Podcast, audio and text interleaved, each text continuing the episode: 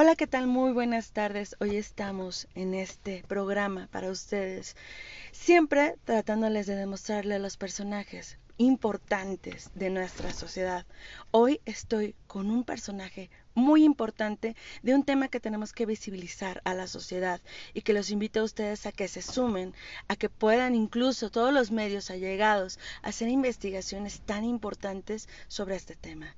Ella es Carmen Sánchez y Jimena, ¿cómo están? Muy bien, muchas gracias. Gracias por la invitación también. Pues estamos aquí, ¿no? Justamente para hablar de una experiencia fuerte, desgarradora y con ello algo que queremos visibilizar. Y no solo visibilizar, invitarlos a ustedes que nos apoyen, ¿cierto? Porque este es un tema de todos, de la sociedad. Cuéntenme un poco. Pues bueno, la Fundación Carmen Sánchez eh, que justamente lleva el nombre de Carmen, sobreviviente a ataque con ácido en el 2014 y activista a favor de los derechos de las mujeres. Nace en enero del 2021 con el compromiso de defender, promover y proteger los derechos de las mujeres que han sobrevivido a un ataque con ácido por situaciones relacionadas con la violencia machista.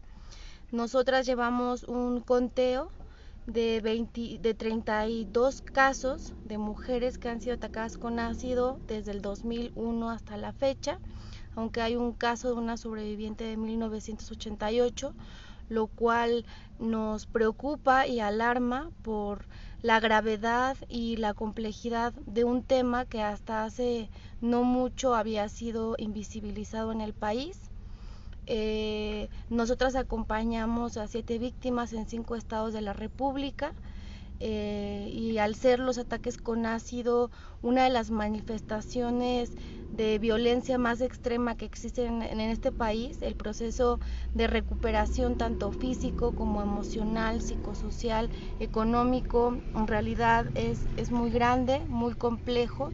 Se requiere de protocolos de intervención especializados en el área médica, dermatológica, de rehabilitación, eh, leyes, instrumentos jurídicos que puedan no solamente prevenir, sino sancionar eh, de manera ejemplar a los criminales, a los hombres que se atrevan a agredir de esta forma a las mujeres, también acompañamiento, o sea, terapias psicológicas eh, que puedan también acompañar a las víctimas en todo este proceso de recuperación que es muy largo eh, y a veces también muy desgastante.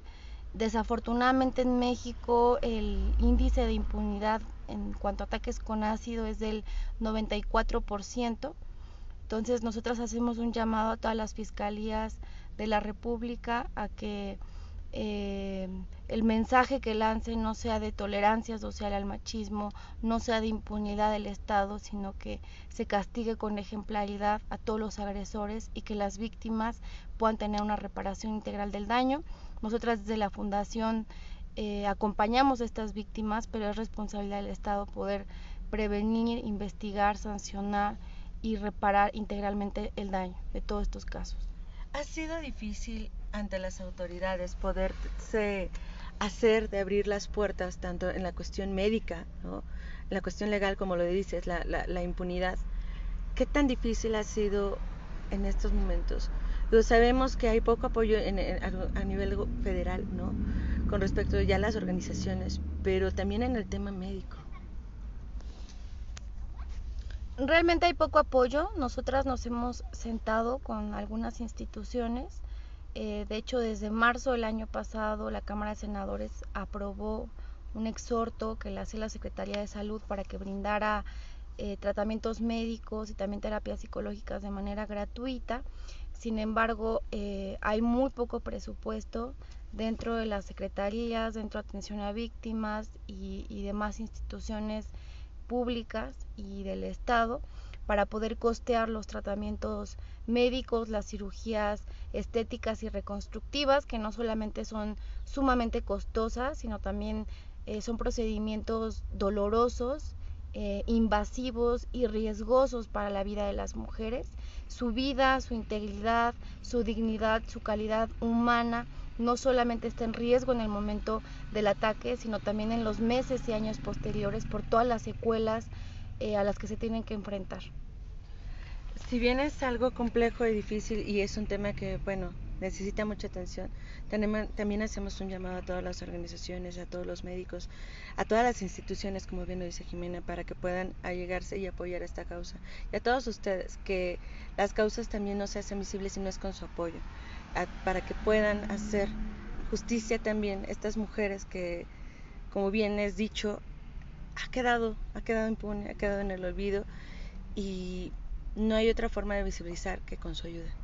Los invitamos a que hagan esto por y en nombre de todas las víctimas. Como bien lo mencionamos, estoy también con Carmen Sánchez, que ella es sobreviviente y es la que lleva el nombre de esta fundación, que pocos, es la primera fundación, no más bien, que toma este tema en serio, porque es algo de tomarse en serio, y se necesita primero un gran valor, una gran fuerza, y pues Carmen, ¿cómo estás? Hola, buenas tardes. Eh, pues yo soy Carmen Sánchez. Eh, fui atacada con ácido en el 2014 por el por mi expareja sentimental. Eh, llevo más de 61 cirugías.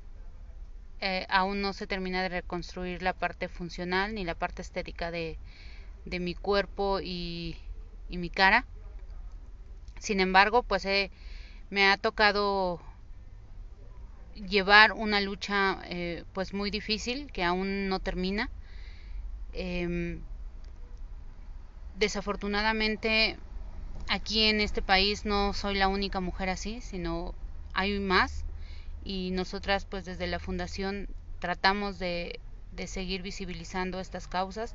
Efectivamente somos la, la primera fundación que ayuda a mujeres atacadas en este país y pues esta, esta fundación nace a través de haber vivido en carne propia, de conocer a más mujeres en esta situación y eso es lo que a mí me hizo movilizarme.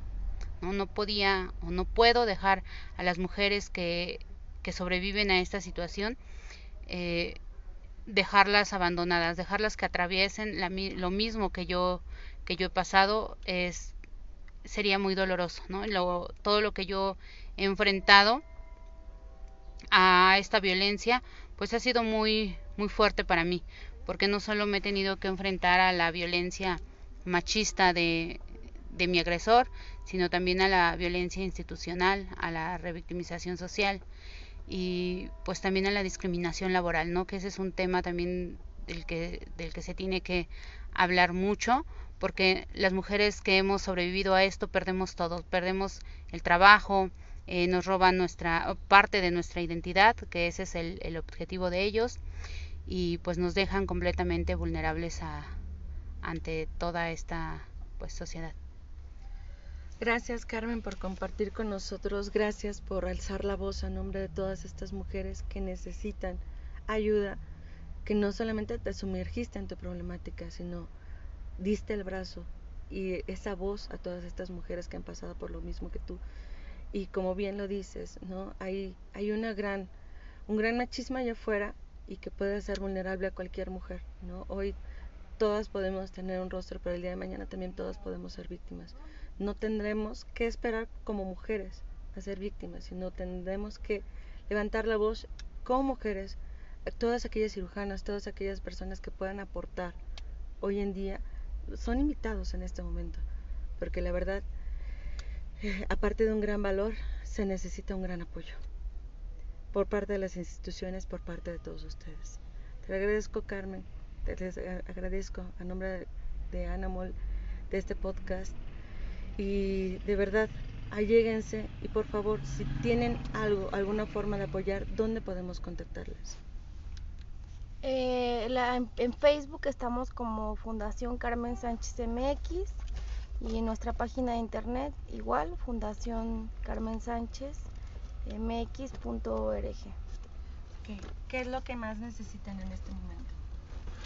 Pues afortunadamente hemos podido tejer alianzas muy importantes, tanto con el sector médico, con psicólogas que han tenido la generosidad también de, de sumarse a esta causa, eh, pero en realidad cualquier persona que tenga la convicción, que tenga la voluntad, el interés, se pueden sumar, eh, o sea, pueden ser recursos económicos, pueden ser en servicios o en bienes, digamos, si alguien es médico o médica o psicóloga o abogada, incluso hasta diseñadora para saber cómo comunicar, hacer campañas también de sensibilización en redes sociales o en recursos económicos para poder costear los gastos que se generan del acompañamiento a víctimas o bien con algún o, o, bienes como algún espacio para desarrollar alguna actividad o hasta despensas o medicamentos que ellas necesiten, útiles escolares, la mayoría de ellas también